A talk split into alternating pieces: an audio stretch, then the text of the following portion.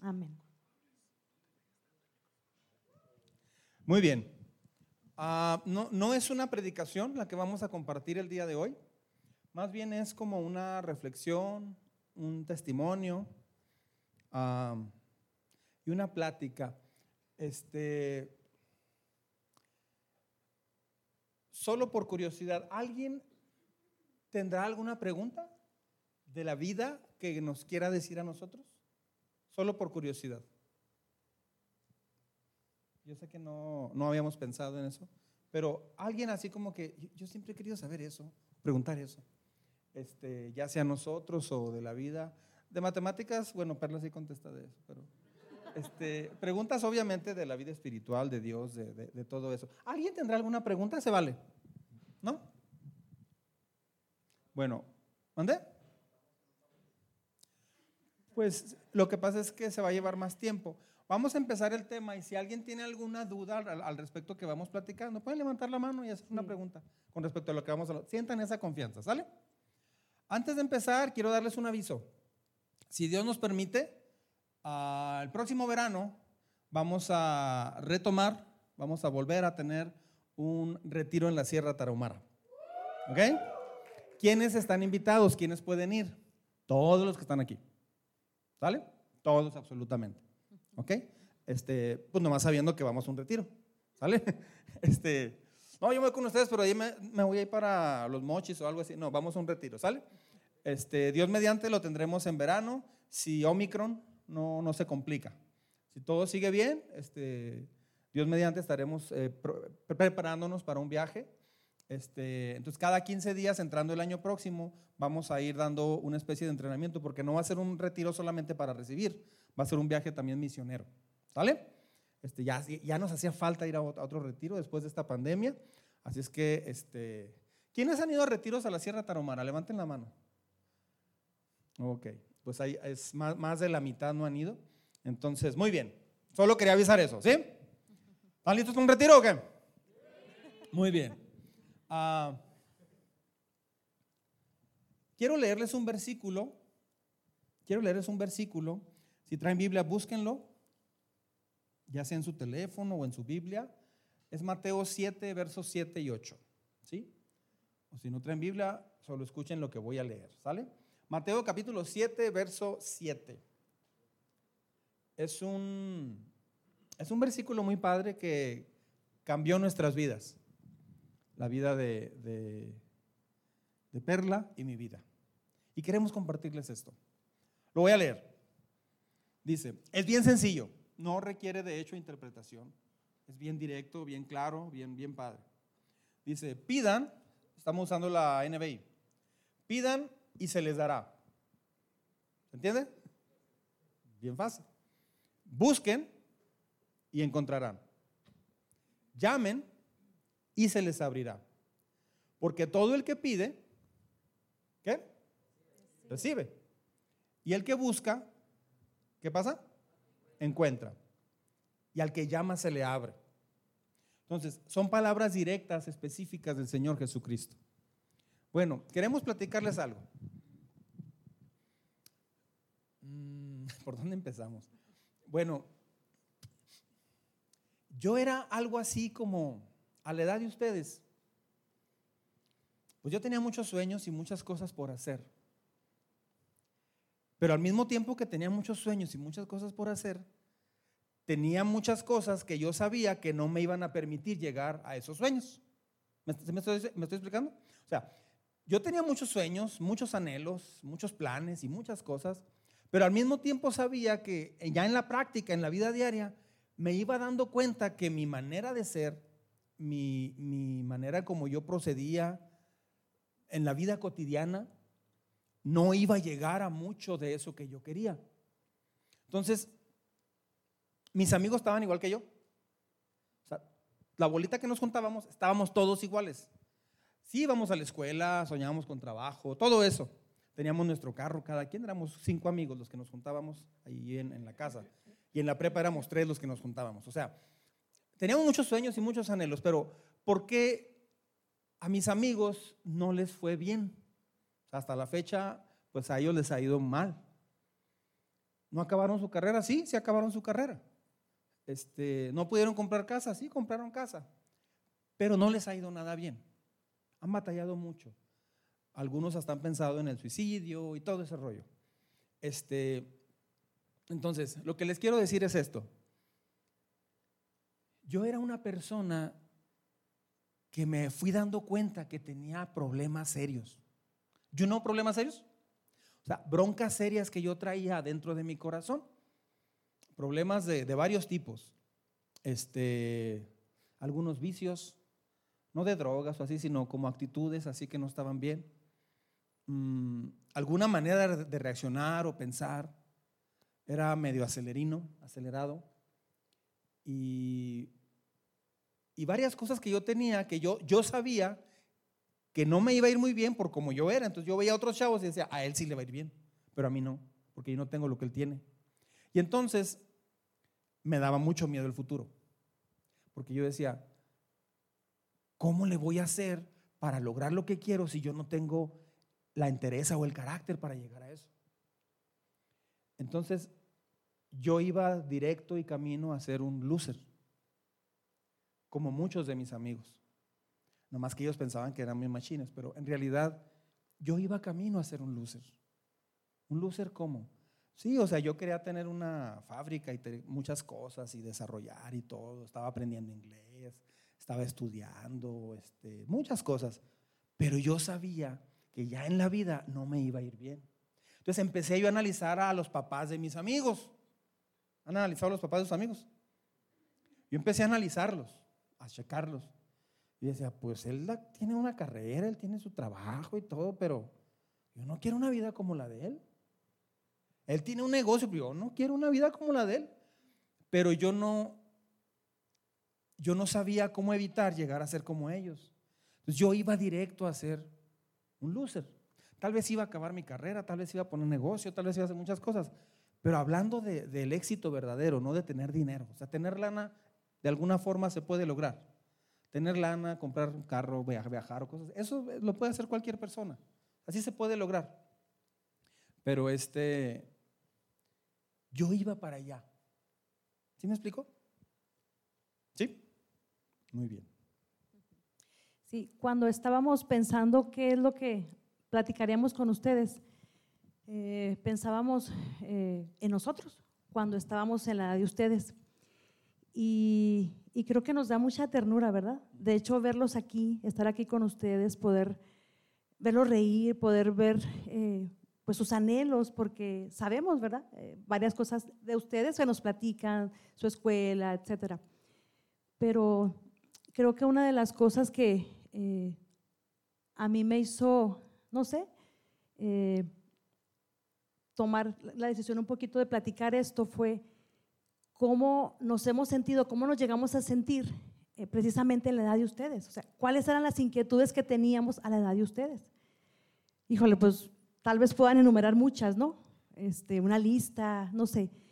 Pero hay muchas cosas que creo que nos inquietan. Bueno, no sé, no sé a ustedes, creo que sí, ¿no? Como a todos. Eh, no sé, ¿con quién me casaré? ¿A cuánto le, le, inquieta? Híjole, Señor, ¿de verdad me iré a casar? ¿O con quién me casaré? Este, no, sé, ¿les inquieta algo así? Pregunta. Eh, ¿Sí? ¿No? Algunos no, tal vez porque a lo mejor ya, tienen este, un camino a seguir.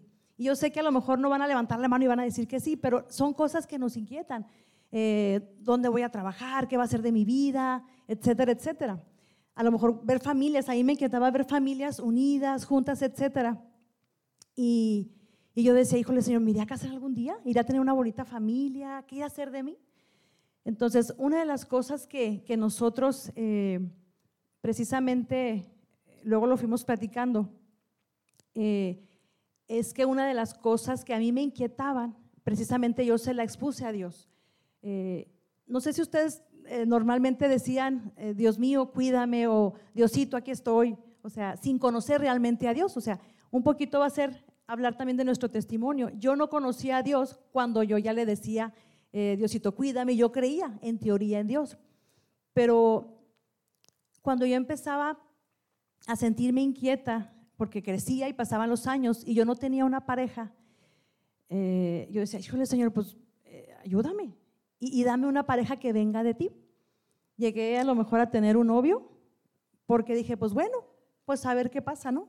Y a ver qué sucede y a ver cómo se siente. Pero fue una decisión mía. Entonces... Ese novio estaba visco. Eh, el asunto es que creo, que así decidimos muchas cosas. No, voy a hacer esto y voy a hacer aquí, porque vemos que los demás lo hacen, pero en, mi caso personal, eh, pues sí, yo tuve un, novio, creo que fue el único, así medio formalón, y de pronto salí también por ahí con alguien más. Eh, pero luego yo decía, bueno, ¿y, luego? O sea, yo no veía una relación como algo estable, como algo que de verdad me llenara. ¿Y qué fue lo que hice? Pues yo sin conocer a Dios, yo le decía, pues dame un novio que venga de ti, Señor. Entonces, normalmente era Diosito, eh, cuídame, ayúdame, esto, lo otro, pero creo que fue la primer, la primer petición que, específica que yo le pedí a Dios, que yo le puse a Dios. Dame un novio que venga de ti. Y, y yo no conocía al Señor, como les decía. ¿Y cuántos meses después serían? No sé, yo creo que menos de un año que conocí acá a este galán obviamente pues yo no sabía que me iba a casar con él, ¿no? Y ni sabía lo que me esperaba y lo que iba a ser Dios en nuestras vidas. O sea, no por algo malo, ¿no? No sabía dónde me iba a llevar este. El, asunto es que pues nos conocimos, este, empezamos, bueno, fuimos amigos, ¿verdad? Como por tres meses. ¿Sí, no? Porque al mes ya quería que fuera su novia el hermano. ¿Sí, no? entramos al TEC de Juárez y entras en agosto a, las tres semanas. Y yo le dije, pues claro que no, déjame lo pienso. Y como a los tres meses, wow, cuánto lo pensé, ¿no? como los consejos que damos aquí, espérate un año y conócelo. Bueno, es que no conocíamos al Señor. Pero tres meses después dijimos, creo que fue tiempo suficiente. Vaya lo que sabíamos, lo que conocíamos. El asunto es que empezamos a ser novios. Y, ah, bueno, ahí vamos a ir avanzando. Pero eh, eh, para empezar, eh, precisamente Mateo 7, del 7 al 8, sin saber, dice, pidan y se les dará. Busquen y encontrarán, llamen y se les abrirá. Porque todo el que pide recibe, el que busca encuentra y al que llama se le abre. Entonces, si, ustedes han, puesto delante de Dios alguna petición respecto a estas inquietudes que tienen como jóvenes, sigan adelante y confiando en Dios. No, no dudemos de que Dios escucha de verdad un corazón sincero. Porque puede ser aquí un ejemplo, un testimonio que yo sin conocerlo, Dios escuchó mi oración.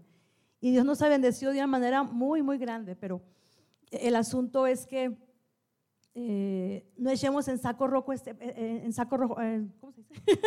en saco roto este pasaje, sino que de verdad creamos lo que Dios dice aquí y, y aferrémonos a eso y, no por cosas que de pronto podamos eh, ver que son la voluntad de Dios, nos vayamos equivocadamente. Vamos a, pedirle a Dios confirmación. Entonces, vamos a ir, hablando de este tema, pero por lo pronto eh, sigamos confiando y, no nos inquietemos. O sea, Dios sabe nuestra necesidad, Dios escucha su corazón, Dios sabe lo que ustedes necesitan, pero si Dios necesita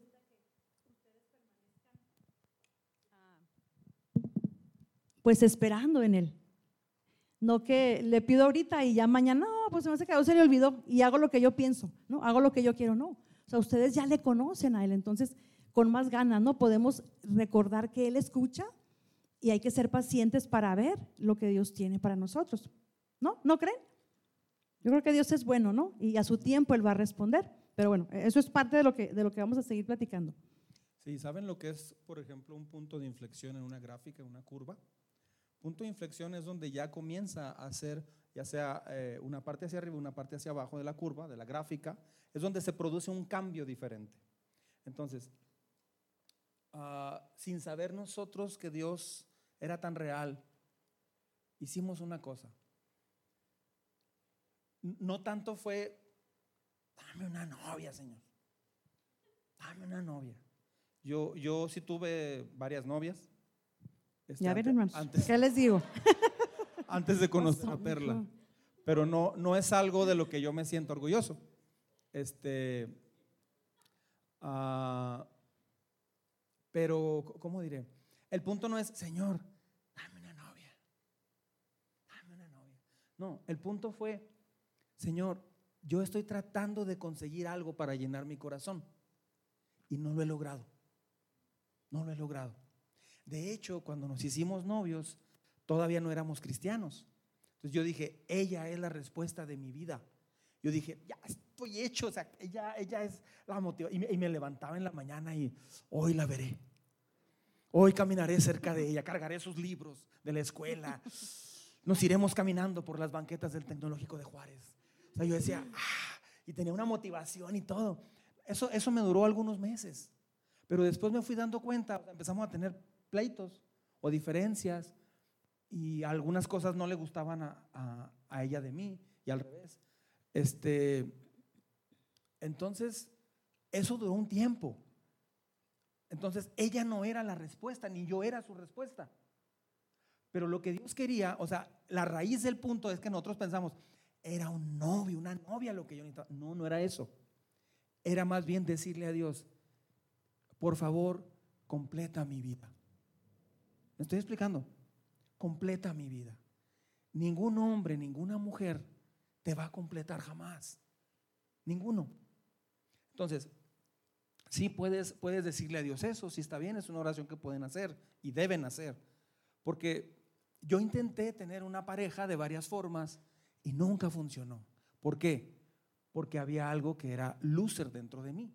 Loser me refiero ondas malas, carácter malo. Si me explico cosas que no están bien. Y de alguna manera yo dañaba o me dañaban. Entonces, si, si el tener novio o novia es la meta de alguno de ustedes, están solamente viendo la superficie, es una parte muy corta. El noviazgo no es para que tengas novia. El noviazgo es para que te encarriles en lo que Dios quiere para tu vida. Si el noviazgo lo elevas a la categoría principal, el noviazgo no va, no va a ser lo más importante. Puedes llegar a casarte, pero ese matrimonio no va a llegar a ningún lado. ¿Por qué? Porque Dios no te creó para que tuvieras una pareja y punto. No, la pareja no es el punto. Entonces, no fue una oración que hicimos lo que marcó el, eh, el punto. O sea, más bien, no fue una oración para tener una novia, una pareja, no. Fue una oración de decirle a Dios, ya me cansé. ¿Sí me estoy explicando? Ya me cansé.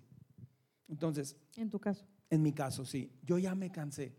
Perla no estaba cansada, pero yo sí. O sea, yo estaba ya fastidiado de mi vida. Tenía 18 años, 17 ya estaba fastidiado de la vida. o sea, no estaba cansada, pero sí estaba como con esa inquietud y con esa desilusión. O mm. sea, como que esto es el noviazgo. Eh, y, o sea, ¿y, quién será? No? O sea, aunque eran pocas las personas ¿no? Eh, que, que, yo tuve ¿no? como pareja, pero sí había eso. O sea, un, una desilusión o sea, y una inquietud muy grande de qué va a pasar conmigo. Sí. O sea, puede ser un noviazgo muy romántico eh, y eso está bien padre, pero ese romanticismo no es para nada más ellos. En realidad, Dios no te creó para ser romántico y disfrutar de un matrimonio, no. El noviazgo, un noviazgo que viene de Dios, los lleva a acercarse a Dios y, vivir para el plan que Dios tiene para ustedes. Porque Dios tiene un plan para ustedes. ¿Sí me explico? O sea, por eso, mucho de lo que hacemos aquí en la iglesia es llevarles a ustedes a preguntar y repreguntar y aprender si estoy realmente en la voluntad de Dios. No, no, no, no, no confundan decir, ah, pero si estoy yendo a una iglesia. No, puedes estar yendo a una iglesia cristiana y ni siquiera estar en la voluntad de Dios. Pero hacer esa pregunta va a empezar a marcar tu vida. ¿Sí me explico? Este, si no tienes pareja, o si eh, no, te gusta nadie o te gusta alguien o ya tienes novio o novia, es importante empezar a hacer esa pregunta. ¿Qué quieres que yo haga con mi vida? Así como estoy. ¿Qué quieres que yo haga? Esa pregunta es la que comenzó a marcar una gran diferencia en nuestra vida. Hay muchos chavos que empiezan a hacer sus planes y avanzan, pero en realidad son planes personales. Escuchen bien. El plan que Dios tiene para tu vida se compone de dos partes. Muchos piensan equivocadamente que nada más es servir y hacer algo para Dios. Ya sea, no sé, cualquier cosa que quieras hacer, misionero, lo que tú quieras. No, eso no es todo. Una cosa es lo que haces y otra cosa es cómo vives. O sea, cómo te comportas, cómo es tu carácter, cómo está tu corazón. La mayoría de los jóvenes que crecieron en el grupo de nosotros ya cristianos, la mayoría se extraviaron muy feo porque venimos de una iglesia donde solamente se nos enseñó a servir. Yo quería servir, yo predicaba o hacía cosas, pero nunca desarrollaron en mí un carácter, un corazón. Entonces, este, nunca jóvenes, esta frase grábensela, nunca hay futuro en el pasado. O sea, si piensas que el pasado es como, como recordar para, no sé, atesorar aquello que pasó, nunca hay futuro en el pasado. Tenemos que empezar a dejar el pasado justamente en el pasado, ¿no? Y empezar a hacer esta pregunta. O sea, Dios está listo para que le hagas esta pregunta y puede reiniciar contigo una vida personal. ¿Sí me estoy explicando? Sí, eh, eh, estar recordando el pasado, lo que no hicimos bien, las cosas que, que no nos resultaron, lo que falló. Eh, bueno, ¿para qué estar echando limón a la herida, no? Como decimos, ¿para qué estar pensando, no? O sea, es bueno saber lo que no estuvo bien, simplemente para aprender, ¿no? Y bueno, no lo vuelvo a hacer, pero dejarlo ahí, ¿no? Y seguir adelante. Como, como les decía, bueno, aquí este, hay una frase también que, que es bueno que, que, podamos escuchar, dice, deje de mirar hacia dónde está, dónde, dónde eh, ha estado y comience a mirar hacia dónde puede estar, viendo lo que podemos hacer, pero con Dios. Ah, yo les decía cómo eh, yo no conocía al Señor y luego ya conocí a David y a través de su vida, bueno, él fue el que me llevó a los pies de Jesús. No sé si ya algunos de ustedes habían escuchado esta historia. Él fue el que primero fue a la iglesia y luego ya me invitó y empezamos a ir juntos. Después de este tiempo, yo tuve un encuentro con Dios. Yo, empecé a tener una relación con Dios. Y a partir de ahí, eh, claro que mi vida cambió de una manera pues eh, total. Eh, entonces, una de las cosas que impactaron mi vida eh, así a la edad de ustedes fue precisamente haberle hecho a Dios esa, petición en esa necesidad que yo tenía y la otra es haber tenido ese, ese encuentro con Dios. Eh, ¿Por qué? Porque precisamente a veces uno tiene planes, ¿no? Quiero estudiar, quiero viajar, no sé. ¿Cuántos de aquí quisieran, no sé, viajar y conocer o comerse el mundo, como a veces decimos, ¿no? ¿A cuánto les gustaría viajar a, muchas partes y conocer muchos lugares? yo creo que muchos, ¿no? Esos eran unos de mis planes. Yo decía, híjole, trabajo, me va muy bien, gano muy padre, digo, gano muy bien, y sigo estudiando y sigo ganando y puedo tener una estabilidad económica y puedo viajar y conocer muchas cosas. Ese era mi plan. Y estudié precisamente. Yo, yo recordaba muchas personas en, en la escuela a, la que yo asistía y muchos de pronto dejaban de estudiar y no, no seguían la carrera, etcétera. Y yo estaba como empeñada en terminar mi carrera y gracias a Dios la terminé precisamente para poder este, lograr todos esos sueños y planes. Pues, ¿qué creen? pues a lo mejor no los hemos logrado del todo, o, yo, como yo hubiera querido, ¿no? Pero Dios ha hecho mis planes y mis sueños mucho mejor de lo que yo pensaba.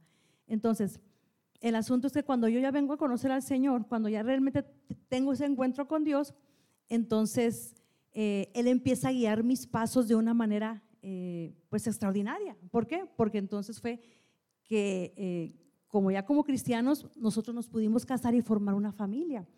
Entonces esa inquietud que yo tenía de qué va a ser de mí, qué va a pasar cuando yo crezca, etcétera. Dios empezó a cumplir esos sueños que yo tenía como mujer. Entonces el asunto pues es confiar en Dios y pedirle a Dios pero esperar que Él vaya haciendo conforme Él sabe que lo, lo que es mejor para, para, cada uno de nosotros. Entonces, no aferrarnos ¿no? a lo que de alguna manera eh, yo esperaba o yo soñaba. ¿Por qué? Porque te empiezas a dar cuenta que lo que Dios, en este caso para mí, lo que Dios tenía para mí era mucho mejor. ¿No, no, ¿no creen? o sea, yo no cambio lo que tengo ahorita por nada. Pero yo estaba muy inquieta por cosas que estaban pasando. Pero cuando yo empecé a, creer en Dios y a confiar en Él, Él empezó a hacer cosas que yo nunca esperé. Entonces, otra vez, ¿verdad? Pidamos eh, y esperemos en Él, que sea conforme lo que Él tenga para cada uno de, de nosotros. ¿Sí? Sí, este, cuando tienes 17 años, 18 años, pues dices, estoy, 15 eh, años, estoy chavo. Todavía, falta un rato. 16 años. 17. 18. Ah, caray, 18. y pues hay que tomar decisiones. ¿Qué vas a estudiar? No sé, a ver qué, a ver qué sale. Ingeniería en refrigeración y empuje, paletero. Este, ah, y así empiezas a pensar muchas cosas. 19 años, 20 años, 21, 22. Y siempre a los 21, 22 conoces a alguien que, yo me acuerdo que tenía 20 años y alguien de ahí de los que ya era mayor que nosotros, pero puso un negocio. Me acuerdo que se llamaba Pistachos en los 80 Y este, vendían bebidas preparadas, no alcohólicas. Este, era la década de los 80 y de pronto ya tenía tres sucursales y se compró un carro del año nacional, bien padre. Y me acuerdo que una vez andábamos en Cielo Vista y él andaba y estaba pagando como seis pantalones de los de 60 dólares. Y, y así como que, wow, ¿cómo le hizo? Yo no puedo hacer eso. Te empiezas a sentir, empiezas a ver a los demás y te empiezas a sentir mal. Eh, te empiezas a comparar con otros. De repente un amigo dice, no, pues ya me voy a casar. ¿Y, y, y dónde van a vivir o qué? Dice, no, es que mi papá tiene otra casita, no, no la va a prestar. Papá, ¿usted no tiene una casa que nos preste? ¿No? O sea, empiezas a ver que, que, tu mundo como que algo le falta, como que está incompleto. ¿Y por qué? Porque te empiezas a comparar con los demás y te empiezas a sentir muy mal de los logros que no estás teniendo. Eso es lo primero que te lleva a tomar decisiones desesperadas, compararte con los demás. El plan que Dios tiene para ti es único, es único. Por eso lo más sabio es mantente pegado a Dios. O sea, mantente ahí pegado. Una vez este, yo, yo, quería aprender a jugar béisbol y me dijo el, el, coach, péguesele a aquel señor que está allá, péguesele, no se le despegue. Pero ¿qué hago? Él es el coach de tercera, ahí va a estar y él le va a decir qué hacer. Pues ya fui, me dijo que me venía con usted. Ah, ok, mire, traigas ese bat y ya. Ahora sí ponga agarrar el guante y me empezaba, a, me aventaba la pelota con el bat y ya, ya la agarraba, así. Ahora déle tres vueltas al campo. Y así me trajo. Yo me sentía medio usado, así como porque los, los demás estaban jugando, así todo. Y me sentía raro, pero me pasó como lo de Karate Kid, que no, no sabía, bueno, la 1 de, de, los 80 que, que lo, lo pone a encerar un carro y lo a pintar una barda y todo eso. Y de pronto él se desespera porque no está funcionando todo lo que está haciendo hasta que le dice, Danielson, wax on, wax off. O sea, poner cera, quitar cera. ¿Sí? No, no tiene ni idea de lo que estoy hablando, ¿eh? Ay, se la sabe. Muy, muy, actuales, digo, bueno, digo, muy antiguos. Este, entonces ya le empieza a tirar patadas y, y, él, y, él, y, y él bloquea todo. Wow, me acuerdo que me, mi amigo Daniel me dijo, no se la acaba, ¿verdad? O sea, no se la acaba, quería decir en esa época. A ver, ¿qué quería decir? Exacto. O sea, ah, machín. Entonces, este, así como que todo lo que hacías no, no iba checando. Y eso te empieza a despertar un temor interno. Este, un, un, amigo estaba muy frustrado porque se le estaba cayendo mucho cabello. Es, que, es que mi papá no tiene pelo. Y, y, él tenía un problema serio. O sea, él decía, vamos a quedar sin pelo, pero a él le podía mucho. Pues, ¿Qué tiene? Pues, no, es que para mí es un bronco, no, no. Y ahorita lo ves, es idéntico a su papá pero es una, de hecho no, distingue, no estoy exagerando, no distingues sí, al igualito. papá que él ahorita. Lo clonaron. Así. Todos recordando cómo es mi mamá, cómo es mi mamá, cómo es mi papá, cómo voy a ser de grande. Y luego él, él, él, este, se frustraba y decía, es que ya, ya me quedan pocos años de juventud. Este, y, y, cada quien empieza a hacer sus cosas, sus decisiones. Este, pero una de las cosas que, que debes de comenzar a hacer, porque lo, lo enseña Dios, es aprender a preguntarle a Dios qué quiere de ti. El principal error que cometemos de jóvenes es, y también de adultos, es decir, Señor, yo creo que tú quieres esto, pero ¿sabes qué? Yo quiero hacer esto para ti. O sea, nomás le ponemos, es para ti. Allí es donde te pierdes, porque no te esperas a que Él te diga. Entonces, empiezas algo que tú quieres hacer con tu iniciativa y suena bien porque otros lo hacen, pero en realidad está camuflajeado y disfrazado y al final terminas haciendo lo que tú quieres hacer, no lo que Dios te pide que hagas. ¿Me estoy explicando? Entonces, uh, no hay forma, jóvenes, de que puedas tener una vida plena y completa si tú haces tus planes. Es lo que les queremos decir. Lo más sabio a la edad de ustedes es preguntarle a Dios qué quiere con sus vidas. pero realmente preguntarle. No, no, me refiero, no, si yo voy a empezar a venir a la iglesia. No, puedes venir a la iglesia y estar totalmente en otro enfoque, en otro plan. No hablo de eso. Espérate a que Dios te diga qué quiere con tu vida. Te lo va a responder típicamente en la Biblia, en una predicación, en un tema como este. Pero no es lo que tú quieres. Tú te vas a dejar llevar por tu pasión, por la emoción, por el dinero, por, por verte bien, por, lo que sea. O sea, te vas a dejar llevar por todo eso. Pero no va a terminar bien. Ah, Dios quiere guiar tu vida. Tu destino no está en tu corazón.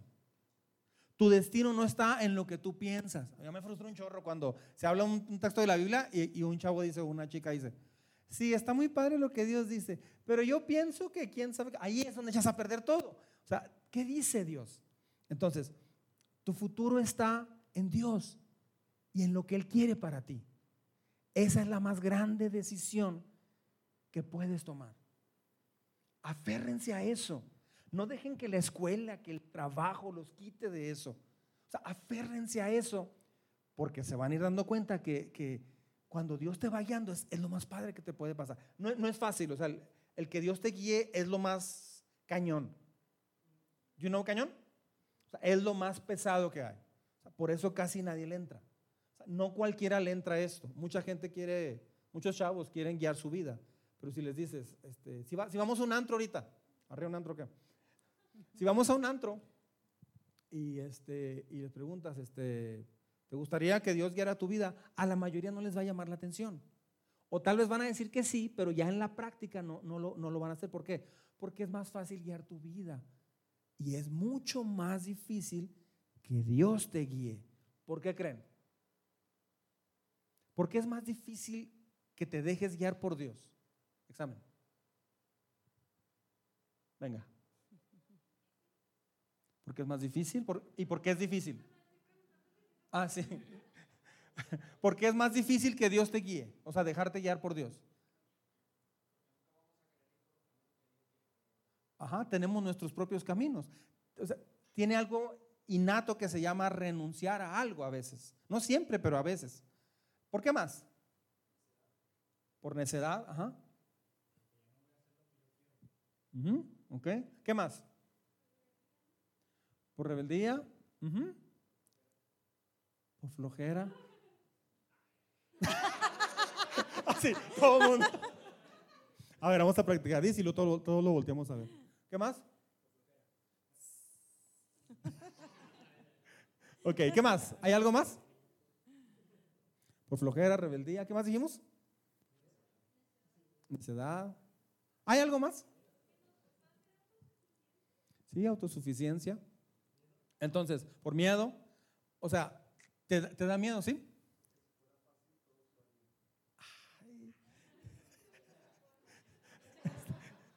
Así había un anuncio en los ochentas. Este, ok, entonces,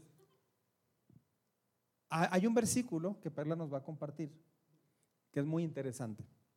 Sí, es en el Salmo 90, 12 y dice, enséñanos a contar bien nuestros días para que nuestro corazón adquiera sabiduría. Y bueno, pues eh, sabiduría, ¿qué es sabiduría? ¿Alguien que quisiera, según el contexto que tenemos de la Biblia, quién es alguien sabio? Jesús. Pero ¿qué hizo Jesús para ser sabio? Él es el sabio por excelencia, ¿verdad? Ajá. El temor a Dios. Y cuando tenemos temor a Dios, ¿qué hacemos? O reverencia, no es temor de miedo, ¿verdad? Ay, Dios me va a castigar, no. Es una reverencia, es un respeto a Dios y yo le obedezco porque lo amo y quiero, y quiero seguirlo. Entonces, eh, ¿qué nos lleva entonces el temor a Dios? La obediencia. Entonces, quien es obediente es sabio, dice la Biblia. Entonces dice, enséñanos a contar bien nuestros días para que nuestro corazón adquiera sabiduría. Híjole, ¿Alguien piensa aquí que es eterno en la tierra? ¿Aquí? ¿En vida? Pues no lo somos, ¿verdad? Un día vamos a morir. Entonces, vivamos cada día como si fuera el último. ¿Y cómo podemos vivirlo? Eh, pues realmente como lo estamos leyendo, pues bueno, eh, escuchando el consejo de Dios y, y, poniéndolo por obra. Una de las cosas que, que nos pasó a nosotros como, eh, ya como novios, en esa etapa, terminamos esa, esa etapa complicada en nuestro, en nuestro noviazgo. Bueno, pues no sé si a ustedes les ha pasado eso en alguna relación que han tenido, pero eso inquieta, ¿no? Eso te desanima, eso te, te descontrola, eso te, te, pone triste, tantas cosas que suceden cuando sucede algo así o cuando pierdes un ser querido, etc. Eh, eh, el asunto aquí es que eh, esa situación que nosotros vivimos de, terminar, tres meses, ¿verdad? Cuatro meses. Eso nos ayuda a nosotros. en un principio parecía como algo muy doloroso y muy triste, pero de verdad créanos que le, le damos gracias a Dios, bueno, yo sobre todo, porque precisamente en ese deseo de yo querer conocer el mundo y estudiar y irme de viaje, etcétera, inclusive pues, yo, yo, quería como conocer este tener más novios. Yo, yo estaba ya pensando así como en es algo que me pues, reclama, hermanos, perdónenme. pero una vez me acuerdo que choqué el carro en el que traía y luego pues yo fui en camión hasta su casa, vivía muy lejos de donde yo vivía o yo vivía muy lejos. Y ahí voy. Entonces ya fuimos, pasé por ella y luego fuimos a Flautas la Pila. Y ahí vamos de regreso en el camión y ahí me aventé. Y le dije, teníamos como unos ocho meses de novios. Y yo desde que la conocí, yo me, yo dije, yo, yo de aquí soy, yo me quiero casar con ella. ella es. Y este, y yo le empecé a decir, imagínate cómo te sientes, ¿no? Este, no, pues este, ¿crees que en un futuro pudiéramos, no sé, o sea, Tú y yo, solos, siempre, solos, juntos, casarnos. Teníamos ocho, ocho, meses.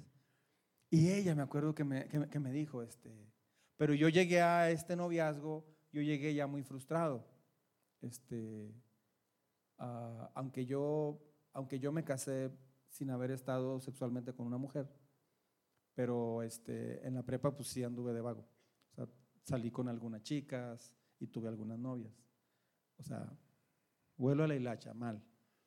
Entonces yo llegué ya muy hastiado, muy cansado. Entonces para mí ella fue como algo nuevo, bien padre.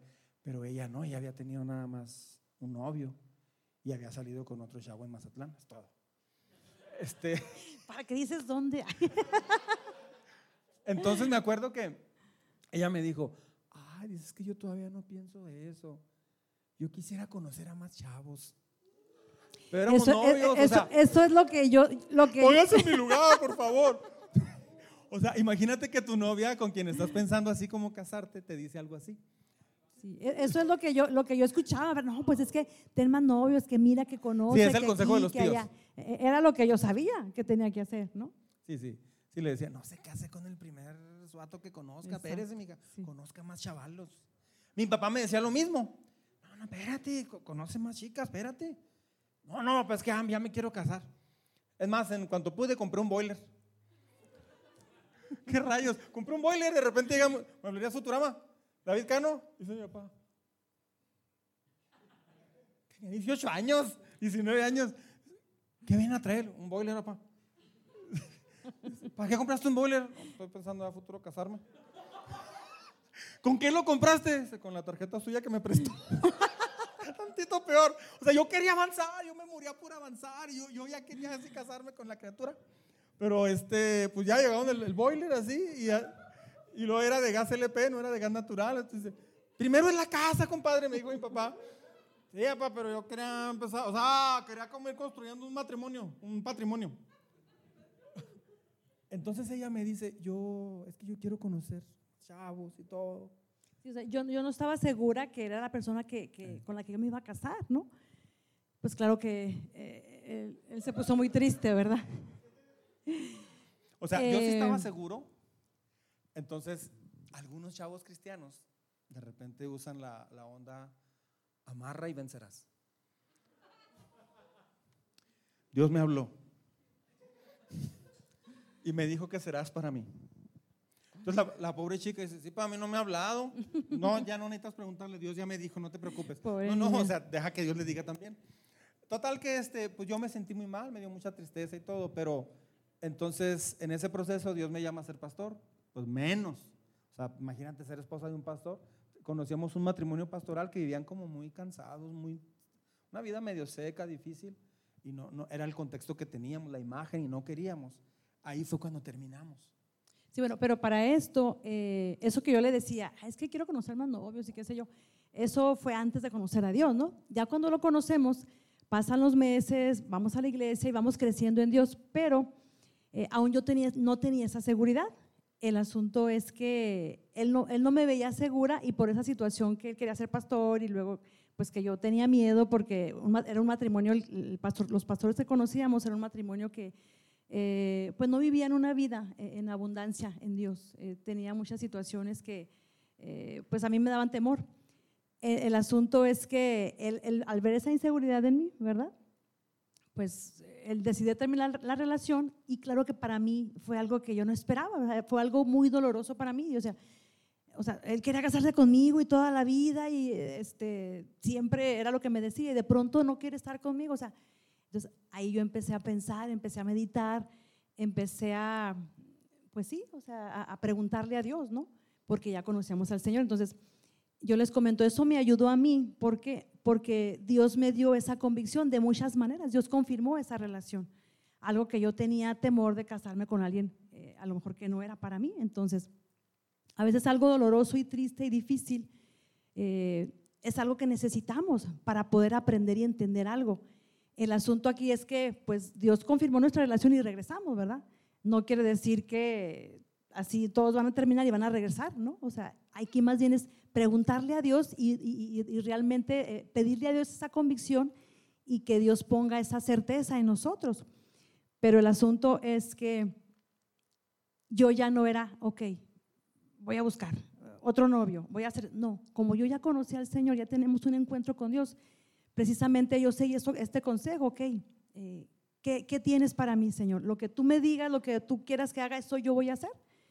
Y empecé, esa fue mi oración, esa fue mi oración constante y a la fecha, o sea, es una oración que yo sabía que me iba a traer cosas buenas, porque la Biblia lo dice. Entonces, Dios hizo muchas cosas, eh, pasaron cuatro meses, eh, pues él quería rezar conmigo y luego me decía que siempre no, y luego me volvió a hablar y decía que siempre no, que no sé qué como tres veces, ¿verdad? Y luego entonces eso yo se lo reclamo ahora. Pero al final de cuentas este, nos decidimos y bueno, fue algo que Dios eh, realmente confirmó en nosotros porque yo ya sabía que eh, pues, no podía vivir sin Él. Y tú sin mí tampoco, ¿verdad? No. El asunto es que eh, gracias a Dios que pues Él llegó a nuestra vida y pudimos escuchar ese consejo de Dios. O sea, no, ya no había esa rebeldía de, pues voy a hacer esto, el consejo que me dieron mis papás, mis amigos, voy a darle vuelo a la hilacha aquí y allá. No, o sea, entendí que quién era Dios y sabía lo que Él podía hacer por mí. Entonces, pues empezamos a seguir su consejo y, y la verdad, como les decía ahorita, o sea, pues no nos arrepentimos de lo que, los planes que teníamos, quién sabe dónde andaríamos ahorita, ¿no? A lo mejor allá en Bahamas, él en Puerto Rico y divorciados o no sé, con matrimonios deshechos. ¿Por qué? Porque solamente Dios sabe lo que cada uno eh, necesitamos. Entonces, hay, hay, que preguntarle entonces qué es lo que Él quiere para nosotros. Y, y por ejemplo, mi carrera, este, ya para ir terminando con esta historia, eh, pues igual, yo era bien estudiosa, siempre bien eh, matada, como se dice, siempre, por ejemplo, mis estudios, mi, mi carrera la, no, no, tuve examen profesional porque fue por promedio. Titulación automática. Entonces, yo sabía que podía tener una buena carrera, pero también yo sabía que yo quería eh, estar al lado de mis hijas eh, y construir un matrimonio. Y yo sabía que, yo sabía, Dios puso esa convicción de que esa carrera no me iba a lograr, no, me iba a permitir hacer esto, entonces, y, más en Dios. Entonces, aún algo que yo pensaba que, me iba a, llenar, a, dar una vida plena, eh, pues en Dios las cosas cambiaron, pero no fue como, ay, qué triste y no puedo, no, o sea, porque Dios empieza a cambiar también tu sentir, empieza a cambiar tus pensamientos, van siendo como los pensamientos de Él.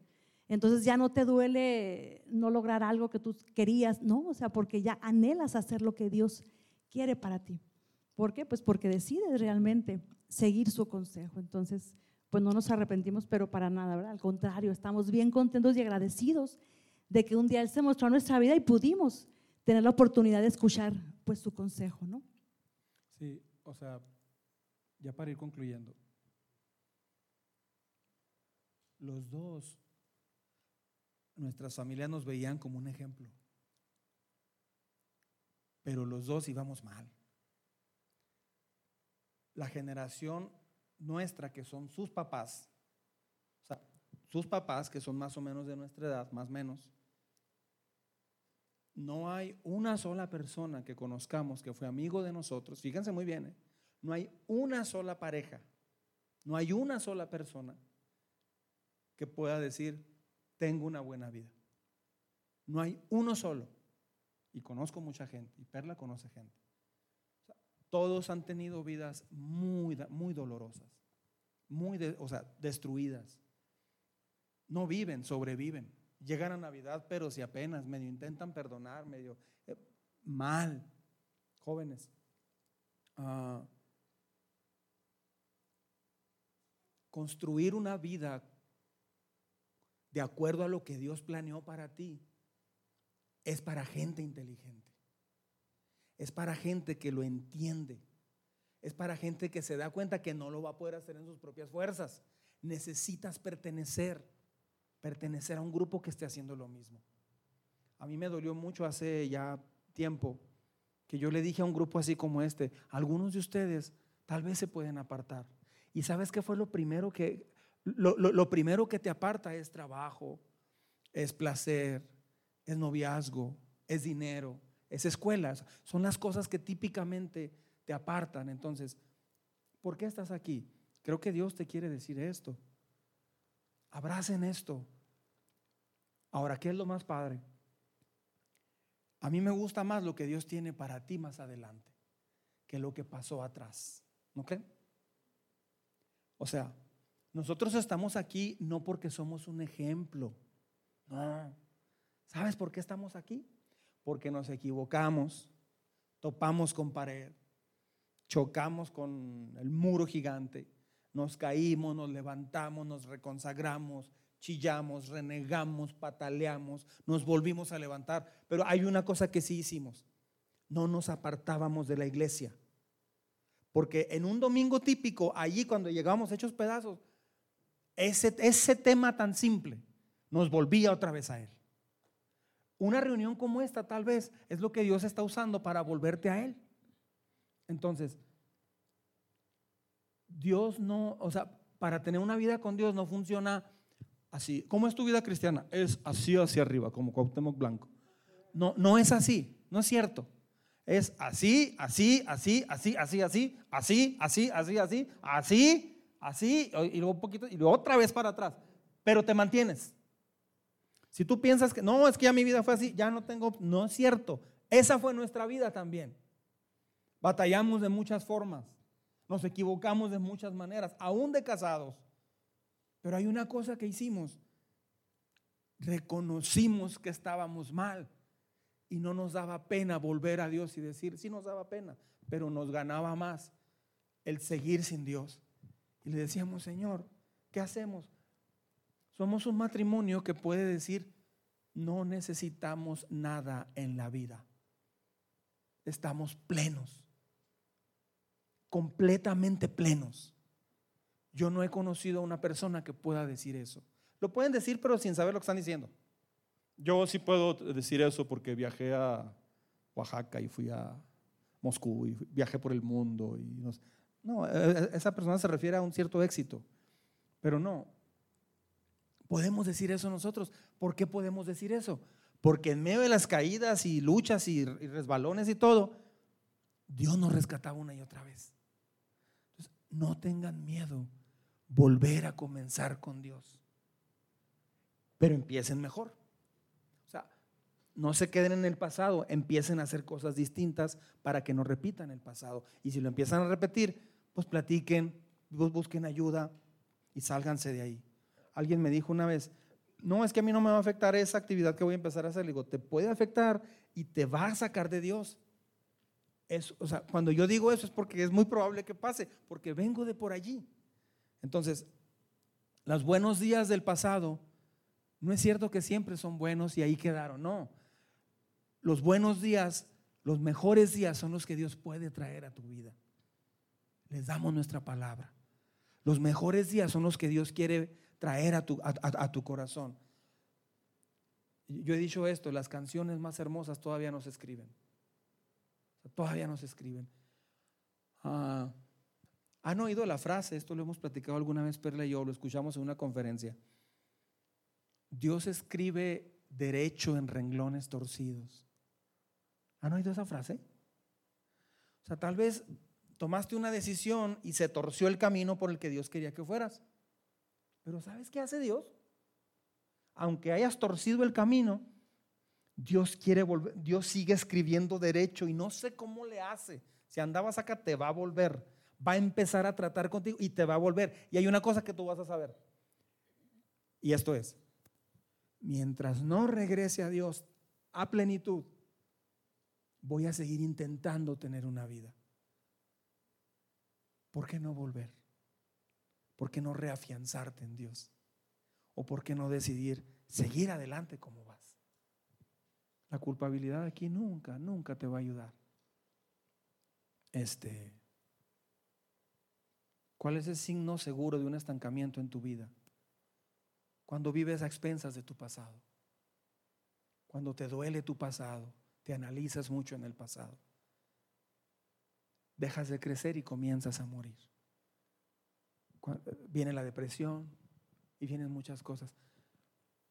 Porque te da miedo volver a empezar de nuevo. Empiecen de nuevo. Yo hoy voy a empezar de nuevo. Perla hoy va a empezar de nuevo. Y si buscan un lugar donde venir, aquí está. Pueden venir. Sería muy padre. Se ve muy padre un grupo de jóvenes sentados todos juntos. Se ve muy padre. Ustedes representan un futuro. O sea, nosotros accedimos a hacer lo que Dios nos llamó a hacer para que ustedes no repitan los errores de sus padres. Porque nadie tenemos padres perfectos. De alguna forma nuestros padres se han equivocado en algunas cosas o en muchas. Y a veces la mayoría de los hijos dicen, no, es que no me gusta como he vivido en familia. Hay cosas que pudieran haber sido mejores, como mi mamá me ha tratado, o el carácter de mi papá o de mi mamá, no sé. No tienes que repetir los errores de tus padres. Puede ser todo diferente. Amén. ¿Quieres cerrar con algo?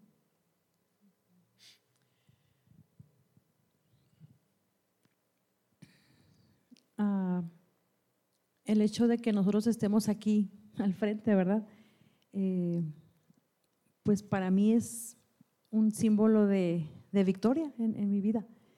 Eh, después de todas aquellas inquietudes, dudas, etcétera, eh, que había en mí y que había en ambos, ¿verdad?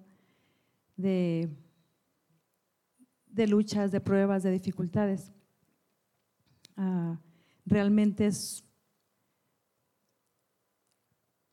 creo que es un buen momento para decirle a Dios, pues gracias. Gracias por lo que en su momento no entendía, eh, pero ahorita logramos entender, ¿no? En su momento eran cosas duras, difíciles eh, y no queríamos, pero ahorita, eh, parados aquí, puedo decir o podemos decir, Señor, gracias.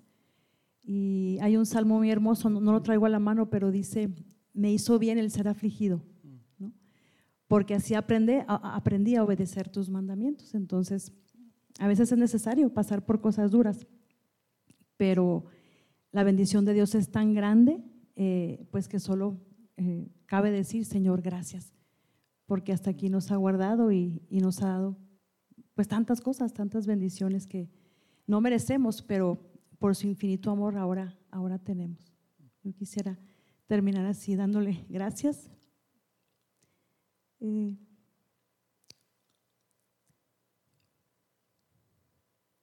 porque no fue fácil. El decidir a hacer o dejarle a Dios, entregarle a Dios sueños y anhelos. Y, muchas veces yo me identifico con, con varios de los chicos aquí o de las chicas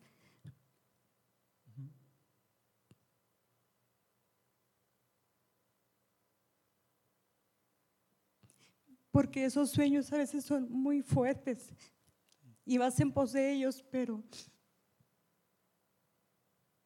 lo que podemos decir es que los sueños de Dios son mayores y son mejores.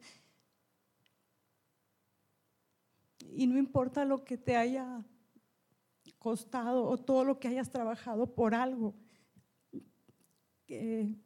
no sé, material, eh, económico, una carrera, eh, no sé, una preparación, eh, no se compara con la bendición tan grande, pero tan grande que Dios tiene para nosotros.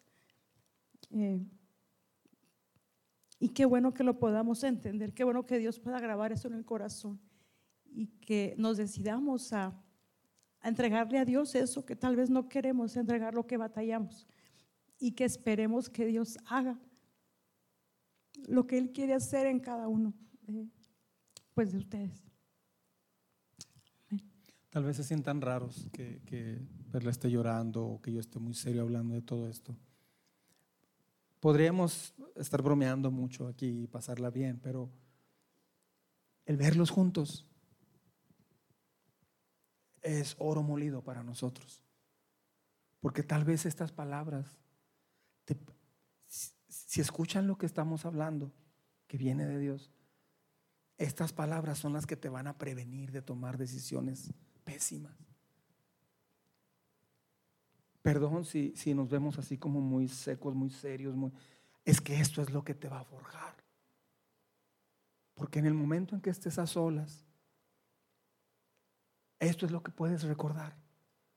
Si hay algo en lo que tú estás viviendo o haciendo que no lo puedes dejar y que te estorba para meterte de a de veras con Dios, solo dile a Dios, Señor, yo no puedo quítame esto, por favor.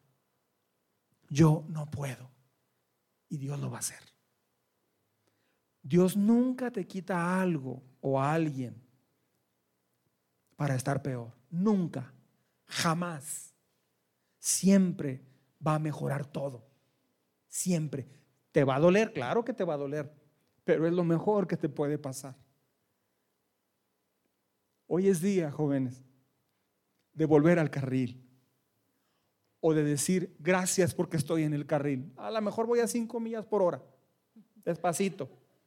Te van arrebasando los que van corriendo. Pero voy en el carril. Ah. Dios, Dios quiere hacer cosas increíbles en sus vidas. Pero ustedes quieren. Dios quiere. ¿Tú quieres? El tiempo está pasando. Está pasando. No, no me refiero a que, sí, cierto, ya necesito casarme, sí, cierto, ya necesito. No, no, no me refiero a eso. Entre más rápido dejes que Dios guíe tu vida, más rápido Dios te va a ubicar en todas las áreas de una manera increíble. No tengan miedo. Lo mejor para tu vida viene de Dios. Cambia la oración entonces de decir, haz tu voluntad en mi vida. No, ya no oren así. Mejor díganle, Señor, yo quiero hacer tu voluntad. Es diferente. Señor, haz tu voluntad en mi vida. Haz tu voluntad, pero sigues tu camino. No, no. Señor, ayúdame a hacer tu voluntad. O sea, lo que tú me pidas. Y Dios va a acomodar todo. Porque si no se arregla eso y a futuro te casas o avanzas en tu vida, vas a caer en uno de esos baches o hoyos y te va a dañar. Es tiempo de, de abrazar esta enseñanza. Les decimos y les hablamos así porque los queremos. Algunos no los conocemos. Apenas lo estamos conociendo ahorita.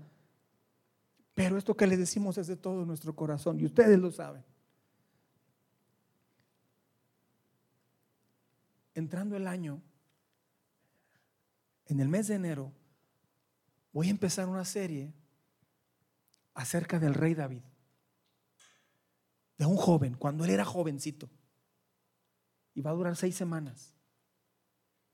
Yo les invito a ese camino. Esa, esa serie se va a llamar Crisol. ¿Sabes qué es el crisol? Es donde purifican el oro en el fuego. Yo los reto.